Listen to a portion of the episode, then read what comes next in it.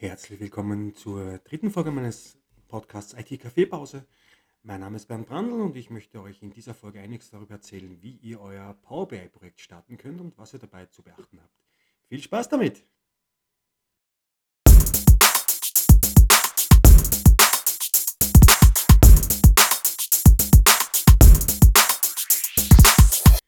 Ja, Power BI, wie ich schon in der ersten Folge meines Podcasts erwähnt erläutert habe, ganz kurz, ist eine Möglichkeit, wie man Berichte erstellen kann, Reports und in weiterer Folge dann Dashboards.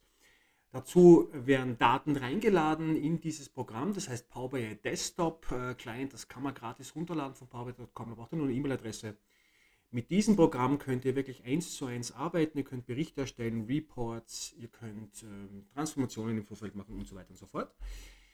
Wichtig ist, dass man, wenn man so ein Power BI-Projekt startet, sich mal überlegt, okay, äh, was ist meine Quelle oder was sind meine Datenquellen?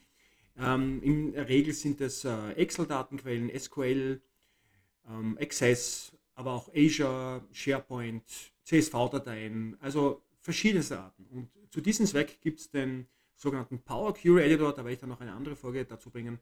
In diesen ersten Editor werden die Daten jetzt mal hineingeladen und transformiert, also aufbereitet ähm, auf verschiedene Art und Weise, um dann äh, die Daten wieder zurückzugeben an Power BI.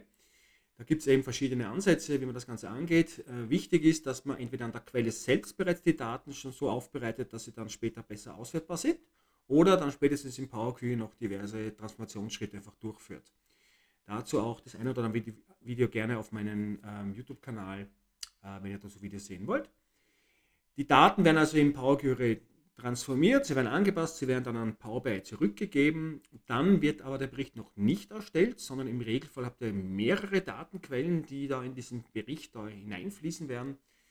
Zum Beispiel mehrere CSVs oder zum Beispiel auch verschiedene Datenformate wie XLSX, also Excel, CSV, vielleicht auch SQL.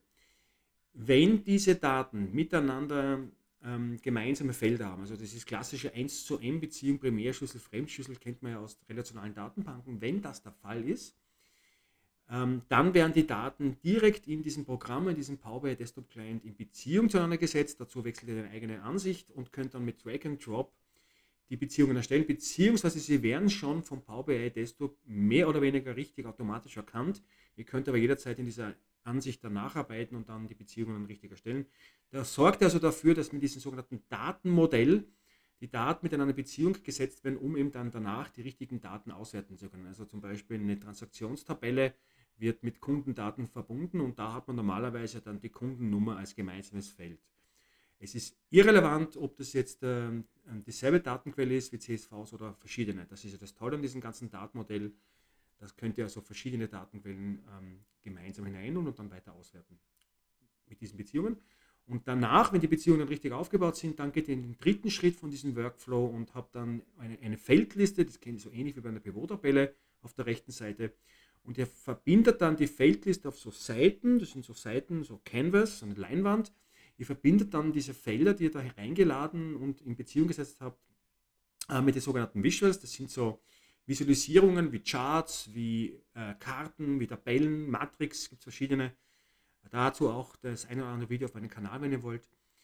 Ja, und dann wird dieser Bericht aufgebaut. Und das Entscheidende ist, dass man dann die Interaktionen dann sieht. Also wenn jetzt zum Beispiel auf einen Chart klickt und daneben eine Metrik, eine Karte, ja, mit irgendwelchen Umsatzzahlen und, ähm, oder Kosten, dann seht ihr, je nachdem, wo ihr hinklickt, die jeweilige Zahl aktuell dargestellt in der Karte und könnt so quasi für euch und für eure Kollegen ja, Interaktionen, interaktiv das Ganze gestalten, um so ähm, Entwicklungen, Trends, Forecasts und so weiter besser abbilden zu können. In weiterer Folge kann man dann noch mit sogenannten berechneten Spalten, vor allem der sogenannten Measures, neue Kenngrößen berechnen. Da gibt es eine eigene Formelsprache, die heißt DAX. Ähm, das gibt euch die Möglichkeit, völlig neue Möglichkeiten, ähm, Kenngrößen zu berechnen und auch darzustellen dann im, im Report, wo man vielleicht gar nicht gedacht hat, dass das möglich ist. Also mein Ratschlag wäre, wenn ihr so ein Power BI-Projekt startet, dass ihr vielleicht auch eventuell im Büro oder im Homeoffice äh, auf so einem Flipchart oder so die wichtigsten Punkte niederschreibt, also was ist das Ziel des Berichts, äh, welche Quellen habe ich, gibt es Beziehungen zwischen den Quellen, wie viele Seiten benötige ich. Ja? Dann gibt es noch einige andere Aspekte, wie viel Visuals werden auf der Seite platziert, sollten nicht mehr als vier bis sechs sein. Ähm, die, die Optik, ihr könnt auch eure CI einfließen lassen von der Firma, das ist alles möglich, das ist auch per JSON programmierbar. Also gibt es genug Möglichkeiten, das anzupassen. Und die, die Visuals werden dann auf verschiedenen Seiten im Bericht einfach dann in eurem Projekt dargestellt. Das wächst dann. Also ihr, ihr könnt ja dann ähm, das Wissen euch dann noch erweitern durch diverse Kanäle auch.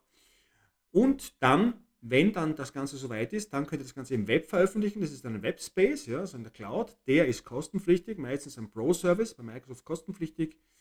Und dann habt ihr quasi in der Cloud die Möglichkeit, diese ähm, Berichte hochzuladen. Ja? Die werden hochgepusht, sogenanntes Dataset wird erstellt und dann kann man direkt im Web, ihr könnt dann mit den Berichten arbeiten, könnt sogenannte Dashboards erstellen, da werden also ähm, ähm, sogenannte Kacheln, Teils aus verschiedenen Berichten zu einem Dashboard zusammengefügt. Das kennt man ja leider Gottes zum Beispiel, das Kobe-Dashboard, was man US-Dashboard zum Beispiel und andere Dashboards, aber auch in den Firmen, die das Ganze da verwenden.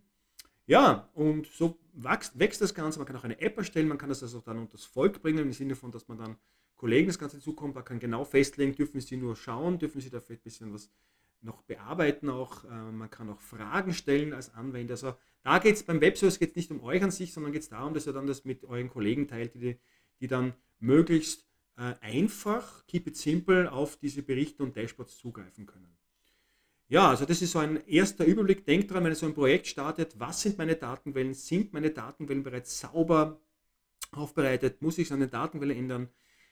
Sonst im Power Query Editor, dazu eben, wie gesagt, auch das eine oder andere Video auf meinem Kanal. Dann überlegt euch, gibt es Beziehungen? Muss ich die Beziehungen noch checken, direkt in das Programm und dann erstellt ihr diese Reports und könnt das Ganze dann in weiterer Folge dann auf den, auf den Webservice dann veröffentlichen.